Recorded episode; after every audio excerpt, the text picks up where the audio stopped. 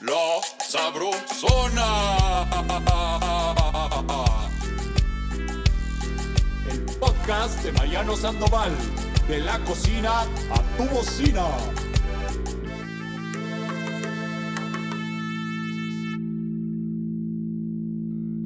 Carajo, bien se dice que en México no nos morimos, nos adelantamos. Y hasta hacemos pachanga. Por eso hoy en la Sabrosona hablaremos con una talentosa chef y enorme conocedora de nuestra fascinante tradición del Día de Muertos, donde los más exquisitos aromas y sabores le dan la bienvenida a nuestros fieles difuntos.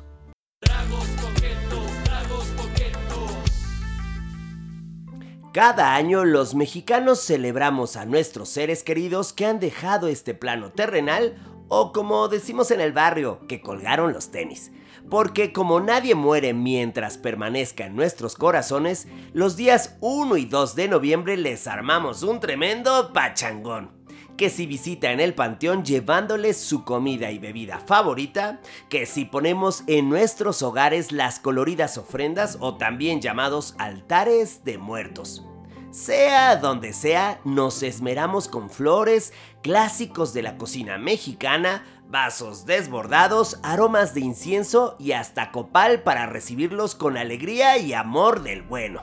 En nuestro país, la festividad dedicada a los muertos es una maravilla de orgullo nacional que compartimos al resto del mundo. Lleno de historia, cultura e identidad, el Día de Muertos forma parte de la lista del Patrimonio Cultural Inmaterial de la UNESCO.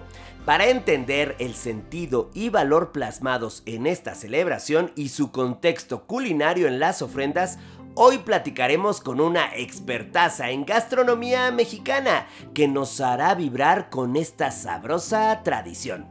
Josefina López es orgullosamente oaxaqueña, egresada de la carrera de gastronomía en la Universidad Anáhuac de Oaxaca. Desde 2014 es chef ejecutiva del restaurante Chapulín, ubicado en el Hotel Presidente Intercontinental de la Ciudad de México. Ha participado en importantes plataformas para la culinaria como Milésime, Sabores Polanco, los mejores 120 restaurantes de México, entre otros. Asimismo, con enorme talento ha llevado la gastronomía nacional a eventos realizados en Estados Unidos, Canadá y España. ¡Bienvenida, Josefina! ¡Eh! Caray, los Abrolivers no pueden verte. Ya pronto estrenaremos nuestro formato de video.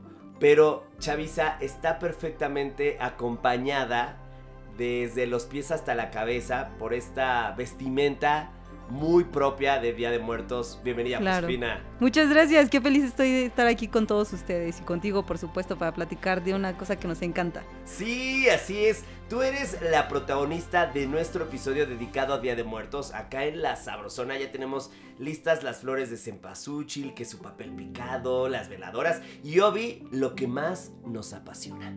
La comida y bebida para montar nuestro altar de muertos. Así que mi carnala la Josefina.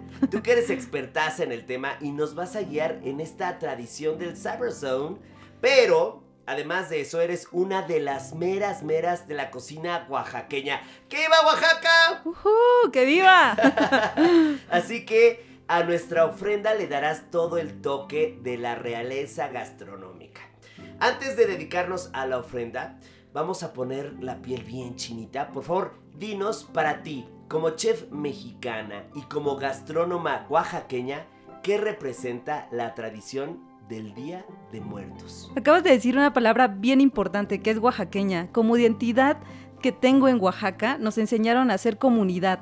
No sé si conozcas esta parte de la guelaguetza. Guelaguetza significa hacer comunidad.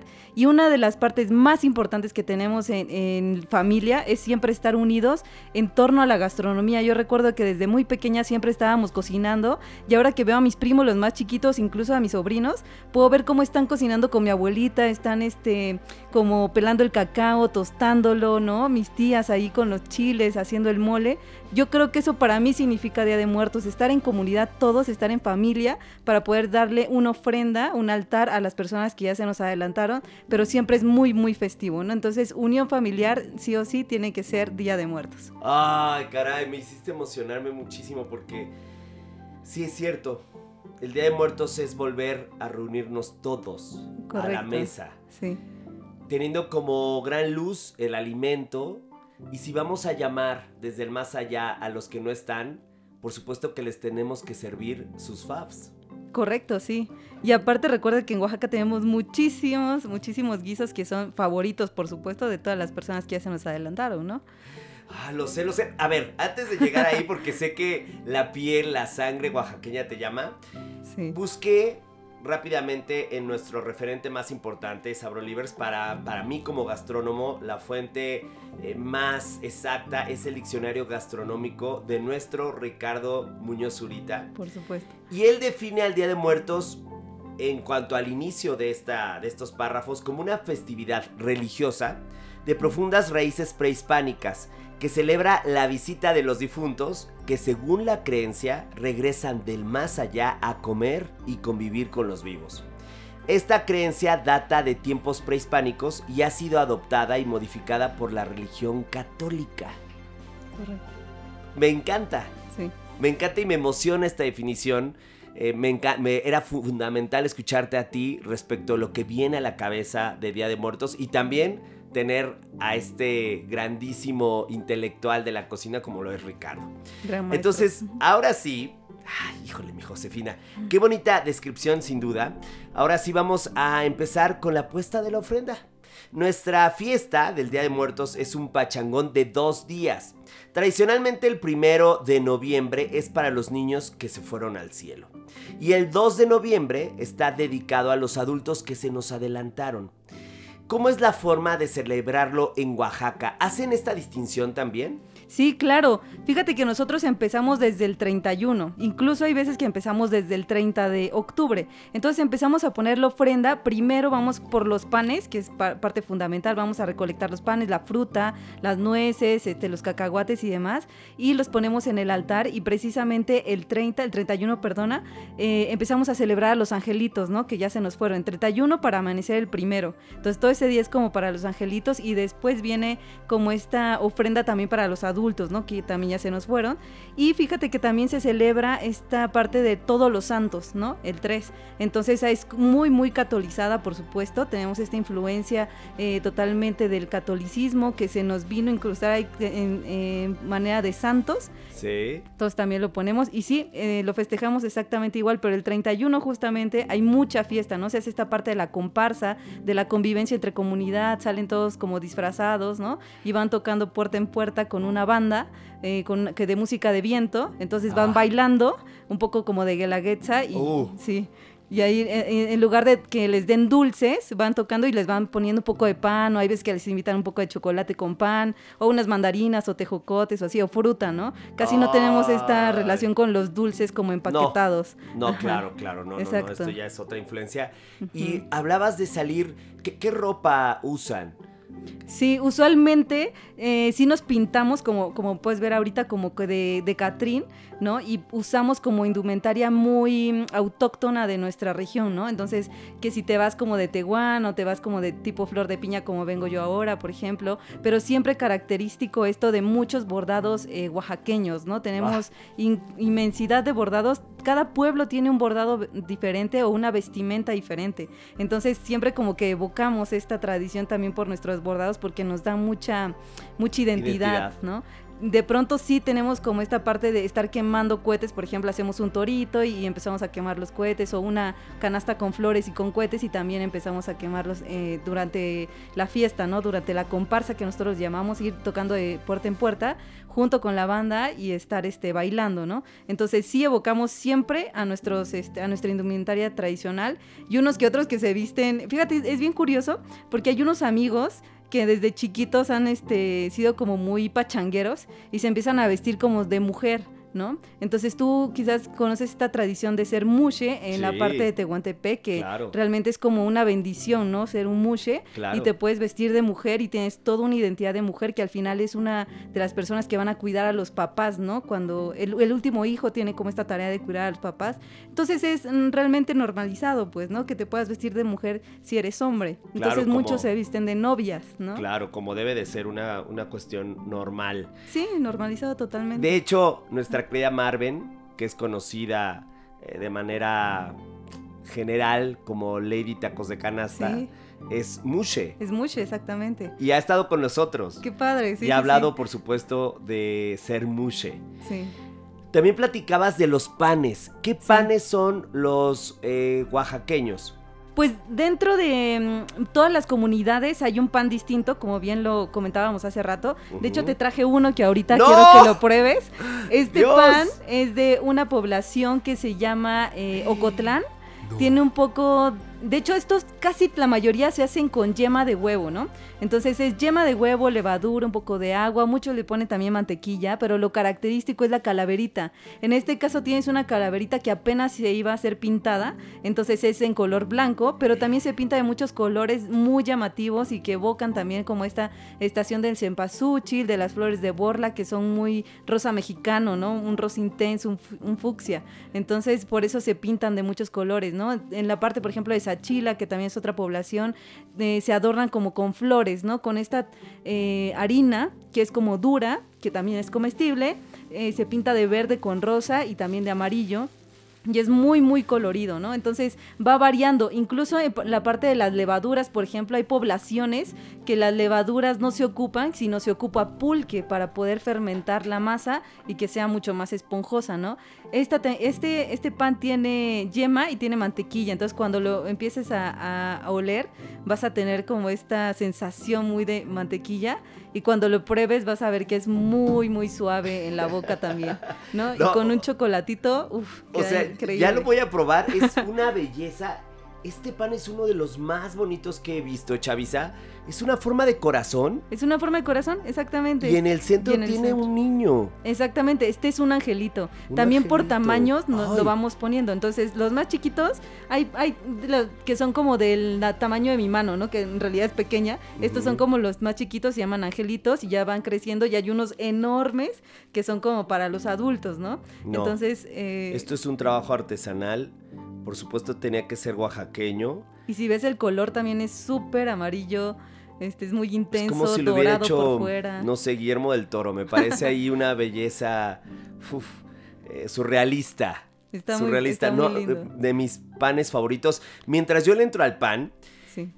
Respecto a la historia de los altares, de las ofrendas, ¿son de, ori- de origen prehispánico o son herencia española? Fíjate Pasa- que- Pásanos todo el chisme. Fíjate que yo he leído, he investigado un poco acerca de, de qué pasaba con las ofrendas.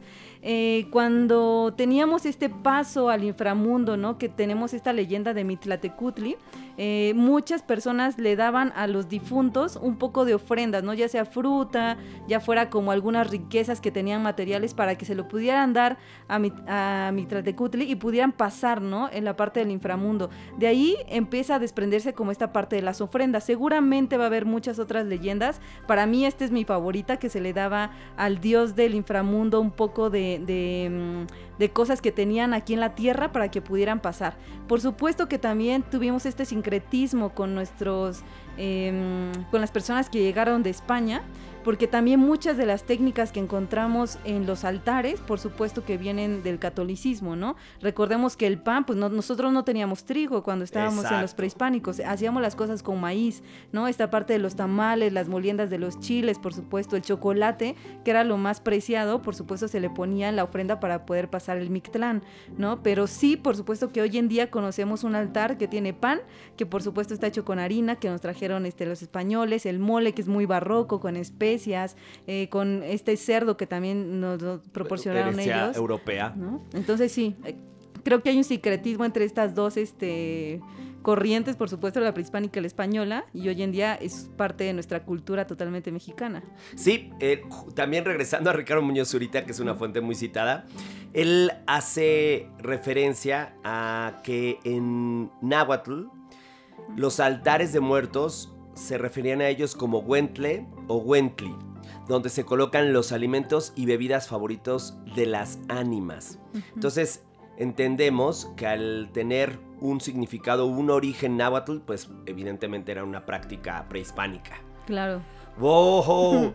Eh, oh, por cierto, Chavisa, actualización de último minuto. El pan es una locura. Es delicioso y se siente justo la presencia de la mantequilla. Sí. Un sabor muy especial. Un pan muy, muy, muy elegante. Me encanta. A ver, ahora, ¿te parece si empezamos a conocer más acerca de esta, este gusto por celebrar una fecha tan especial? En Oaxaca también se vive el Día de Muertos desde los cementerios. ¿Cómo es esto? ¿Se preparan alimentos y bebidas para visitar a nuestros seres queridos en el panteón?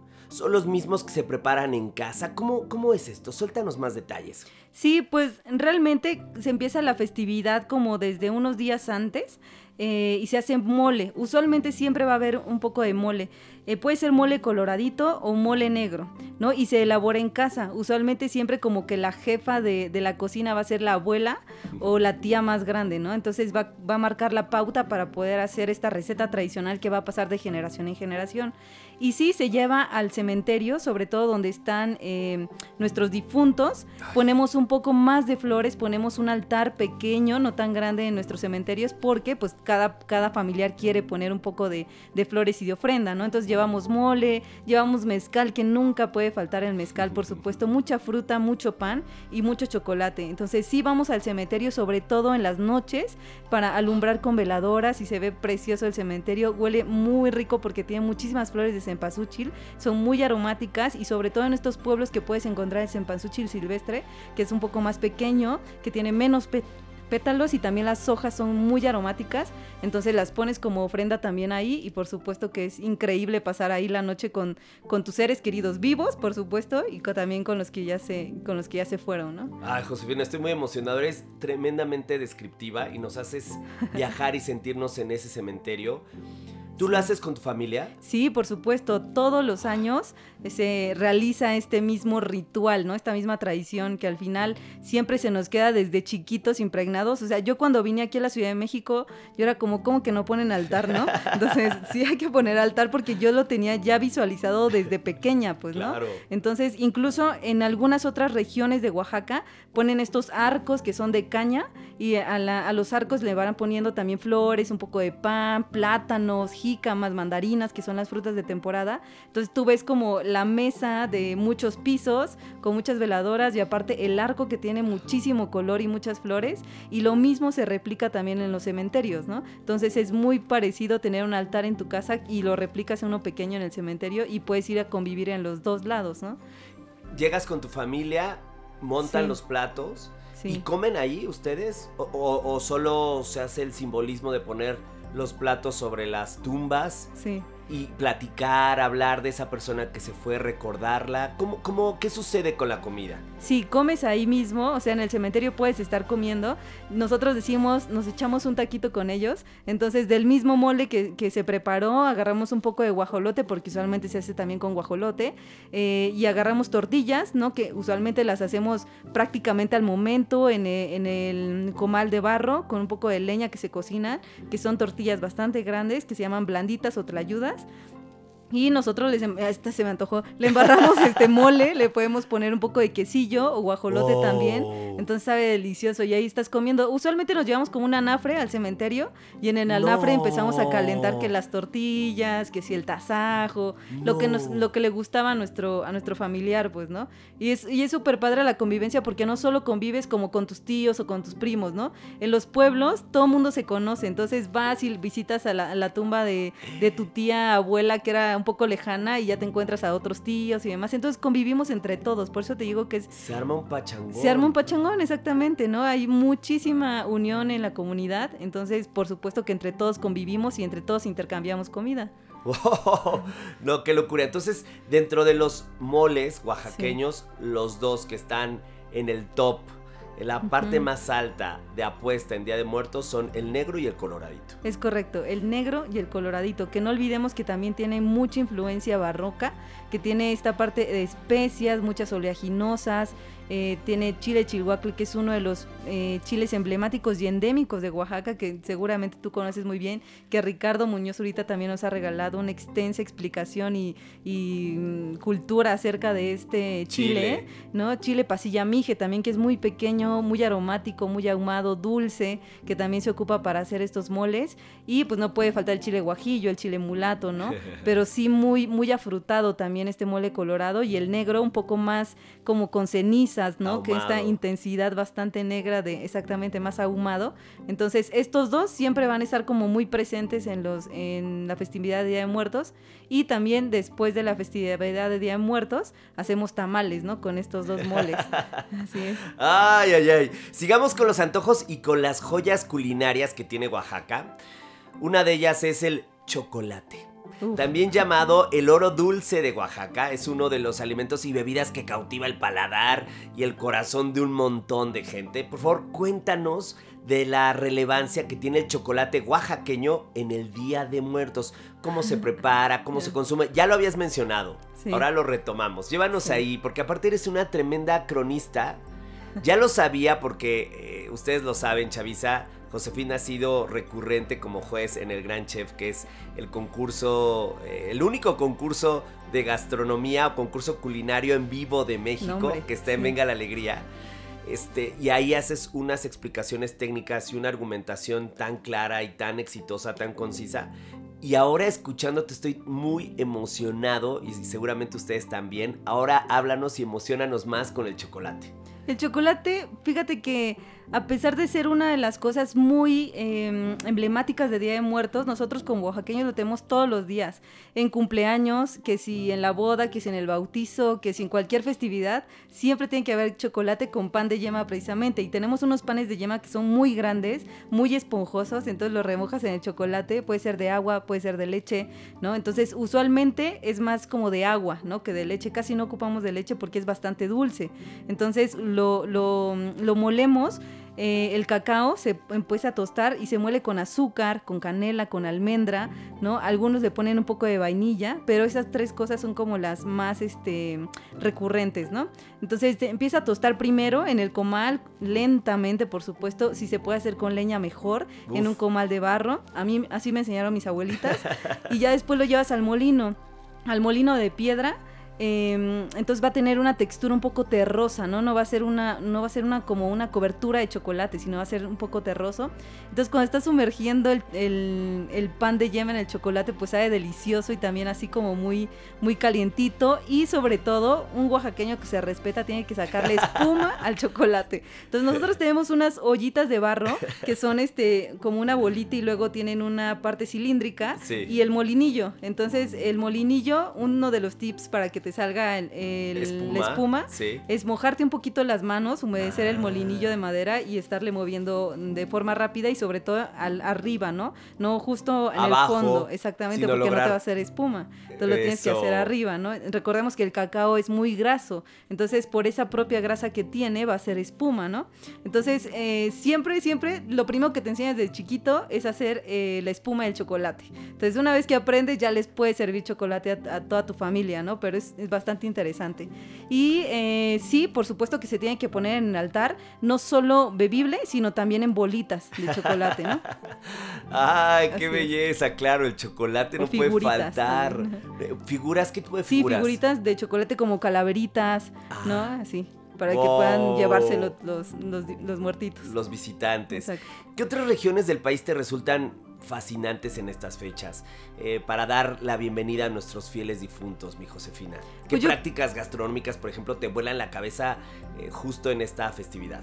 Yo creo que en Janitzio, toda esta parte de Michoacán, en Pátzcuaro también, la parte de poder hacer altares en el, en el lago se me hace una cosa increíble, pues, ¿no? No lo he visto como en otra parte, en otras regiones, o por ejemplo en la costa también de muchos de los estados que también hacen altares casi en la playa, pues yo creo que también me resulta bastante interesante. Y sobre todo esta parte de convivir con el agua, ¿no? Que, que tiene mucha trascendencia también para los muertitos. Entonces, por ejemplo, en el altar siempre tiene que haber agua para que les ayude a su camino, ¿no? Como nos han contado en muchas leyendas. Entonces la parte de tenerlo en un lago se me hace increíble. También aquí en Ciudad de México creo que tiene muchísima tradición. Eh, visitaba Coyoacán, por ejemplo, y hay muchísimas cosas que puedes tener, ¿no? Desde las casas que están adornadas, súper bonitas, eh, muy tradicionales, hasta otras que tienen así como los ataúdes y se están abriendo y cerrando y demás. Entonces yo creo que sí, este, Michoacán a mí se me hace fascinante también en sus tradiciones. Em, fíjate que Yucatán quizá, pero más en el ambiente gastronómico, no tanto en la parte de la festividad, ¿no? Que tiene muchas ofrendas también ahí. Y sí, yo creo que esas dos son, mis favoritas y Ciudad de México ahora que con este desfile que nos enseña como muchas partes de, nuestro país, ¿no? Porque no solo desfilan de, la ciudad, sino de muchas otras partes. Incluso veía algunos danzantes que vienen de diferentes partes de, la, de la República. Creo que está bastante padre este sincretismo que también se está haciendo, ¿no? Para conocer diferentes cosas. No, me encanta. Si es una celebración a México, a nuestras tradiciones es encontrarnos desde otro sitio y reencontrarnos con aquellos que amamos y se adelantaron. Sí tiene muchos significados y empieza a emocionarte, ¿eh? cala, cala profundo en el corazón, en la piel. Ahora, em, cerremos este capítulo con el corazón en la mano. Eh, a través de la comida expresamos nuestros afectos, nuestros cariños, nuestro amor. Como mexicanos, ni siquiera la muerte nos impide seguir haciéndolo. Para ti, ¿qué representa preparar alimentos para la ofrenda de Día de Muertos? Y llévanos más allá, si tu intimidad nos, nos lo permite. ¿Cómo lo vives? ¿A quién recuerdas? ¿A quién le cocinas? Uf, es una pregunta difícil, ¿eh? Porque me hace recordar, de hecho. Em, una de las personas que me enseñaron muchísimo acerca de la cocina fue mi abuelita pastora, que es la, la mamá de mi papá. Mira, ya me hiciste llorar, ya Mariano. Sé, ya sé. sí, sí, la recuerdo muchísimo. Porque yo siempre la veía con su mandil, ¿no? Y de esos mandiles yo ocupo mucho porque yo desde chiquita la veía y mm, ella me enseñó a tostar el cacao, me enseñó a ir a recolectar los chapulines, hacer el queso con mi abuelito también, desgranar el maíz. Y recordarla me, me da mucho sentimiento, pues también, ¿no? ¿Hace cuánto tiempo se fue? Hace como dos años más Hace poco tiempo. Hace muy poco. La herida está todavía muy, muy Claro, por supuesto, ¿no? Pero sí, aprendí muchísimo con ella. O sea, todo el tiempo que íbamos al campo, que tuve la fortuna, por supuesto, de tener una familia que, que me llevara mucho al campo. Sí. Los abuelitos, eh, por parte de mi mamá, que afortunadamente todavía los tengo vivos, gracias. Eh, ellos mi abuelito era el único molinero del pueblo, entonces todas las señoras llegaban ahí a, moler un poco el nixtamal. Toda una celebridad. Sí, totalmente. Molían arroz para hacer la horchata, el nixtamal, el cacao, los chiles, ¿no? Y mi abuelita, mi abuelita Goya, era costurera y se dedicaba a hacer como todas las indumentarias también de las señoras del pueblo. Mi abuelita Pastora y mi abuelito Hermilo, que son los papás de mi papá, eh, mi abuelito Hermilo todavía está vivo y mi abuelita Pastora es la que, la que se fue, pero ella es la que me enseñaba a toda esta parte también gastronómica junto con mi abuelita Goya y aprendimos muchísimo, ¿no? El queso, los chapulines, hacerlo, ir a recolectar los elotes, eh, a ella es a quien le dedico ahora estas partes eh, del altar, ¿no? Como poder hacer un mole negro con su identidad es bastante difícil porque nadie le llega a una la receta, ¿no? Incluso mis tías de pronto es como, es que le faltó esto que a mamá le hubiera gustado, le faltó el otro que a mamá le hubiera gustado, ¿no? Pero sí, por supuesto, en el altar 100% está su foto y también la foto de mi tío Misael, que justo era mi tocayo, él, este, nació el mismo día que yo, de otro año, por supuesto, pero era mi tocayo. Y yo creo que ellos dos son como lo más importante, mi, tío Tino también.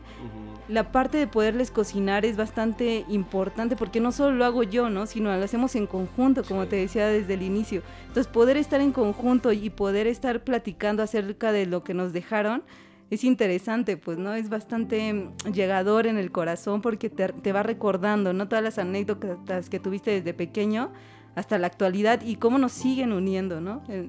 Así es, eh, Josefina, a mí me, me, llega profundamente en el caso de aquellos que decidimos dedicarnos a la cocina de manera profesional, es decir, todos los días entregar nuestra labor en la cocina.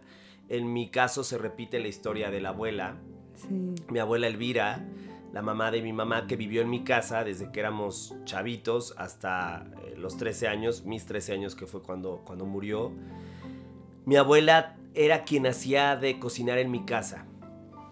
Y esta escena tan cálida de abrir la puerta después de un día de escuela y tener este escenario de una mesa de cocina mexicana, de una de clase media luchona, los manteles, los vasos, los platos, el agua de limón, las tortillas, el queso panela, el aguacate, que es más, lo más apostado en el centro del país.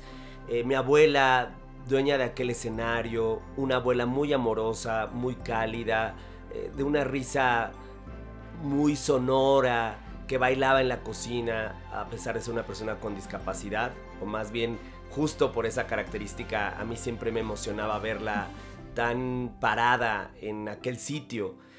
Y me emociona porque este año en específico en Venga la Alegría nos pidieron en Quiero Cantar que hiciéramos una, una dinámica de recordar, nos sorprendieron recordando a, a un ser querido que se adelantó y de pronto en este viaje, un momento muy armado, muy estructurado, en el que fuimos respirando y que la respiración te lleva a un, a un lugar distinto, eh, me preguntaron sobre mi abuela y en ese momento soltaron su canción favorita, que es La Vereda Tropical. Yo tenía Sabro Livers y mi Josefina posiblemente 20 años de no haber escuchado esa canción desde ese lugar.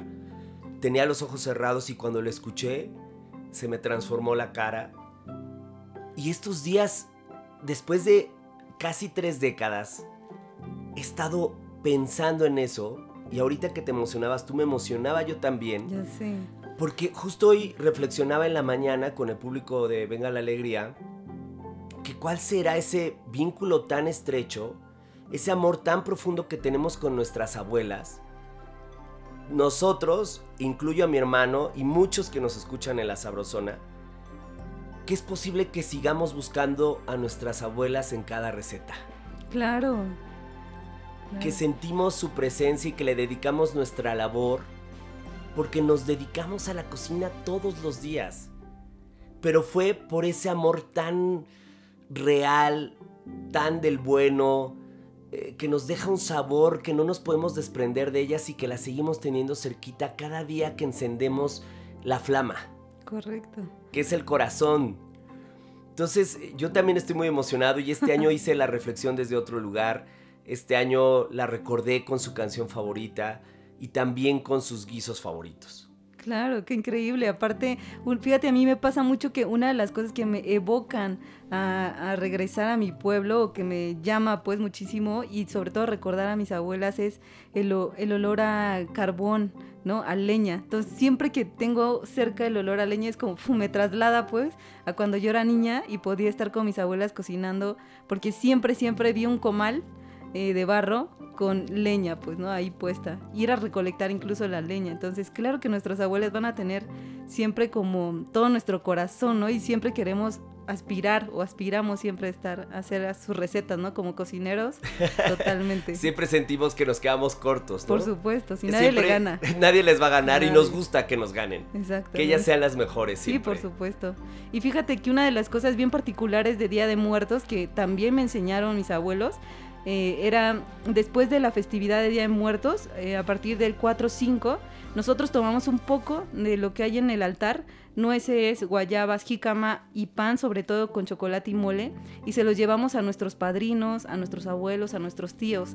Entonces, esta, esta acción nosotros le llamamos ir a darles un cariñito de los muertos, ¿no? Entonces, nosotros agarramos estas cosas en un canasto, lo llevamos para visitar a nuestros padrinos de bautizo, de lo que sea, Vivos. vivos, por Ok, supuesto. ajá, ajá. Eh, ellos ponen un altar también, entonces nosotros llegamos con nuestra canasta, convivimos un ratito y de regreso a la casa nos- nuestra canasta está llena con cosas de su altar, ¿no? Oh. Entonces es un intercambio, pues, ¿no? Entonces siempre recuerdo a mis abuelas también diciéndole, hay que ir a dejarles un cariñito a tus tíos o a tus, a tus padrinos o así, ¿no? Es una celebración perfecta porque logra abrazar nuevamente a aquellos que no están y también sentir a los que sí nos acompañan. Exactamente. Porque si no, no tendría sentido. Exacto. Ay, Josefina, en la Sabrosona puedo decir que tenemos la suerte más grande del mundo porque justo nuestros difuntos nos trajeron a la mejor voz para hablar sobre este tema. Siempre me emociona saber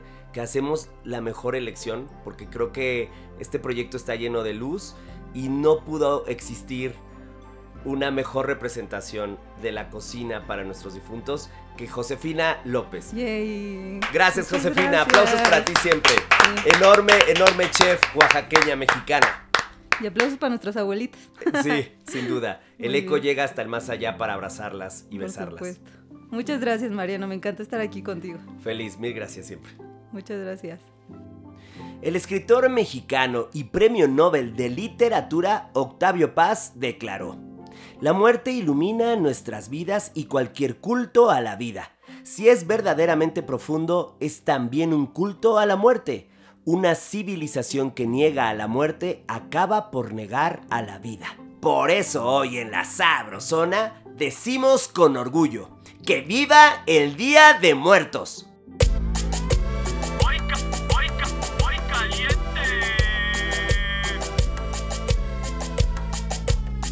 La Sabrosona presenta calabaza en tacha.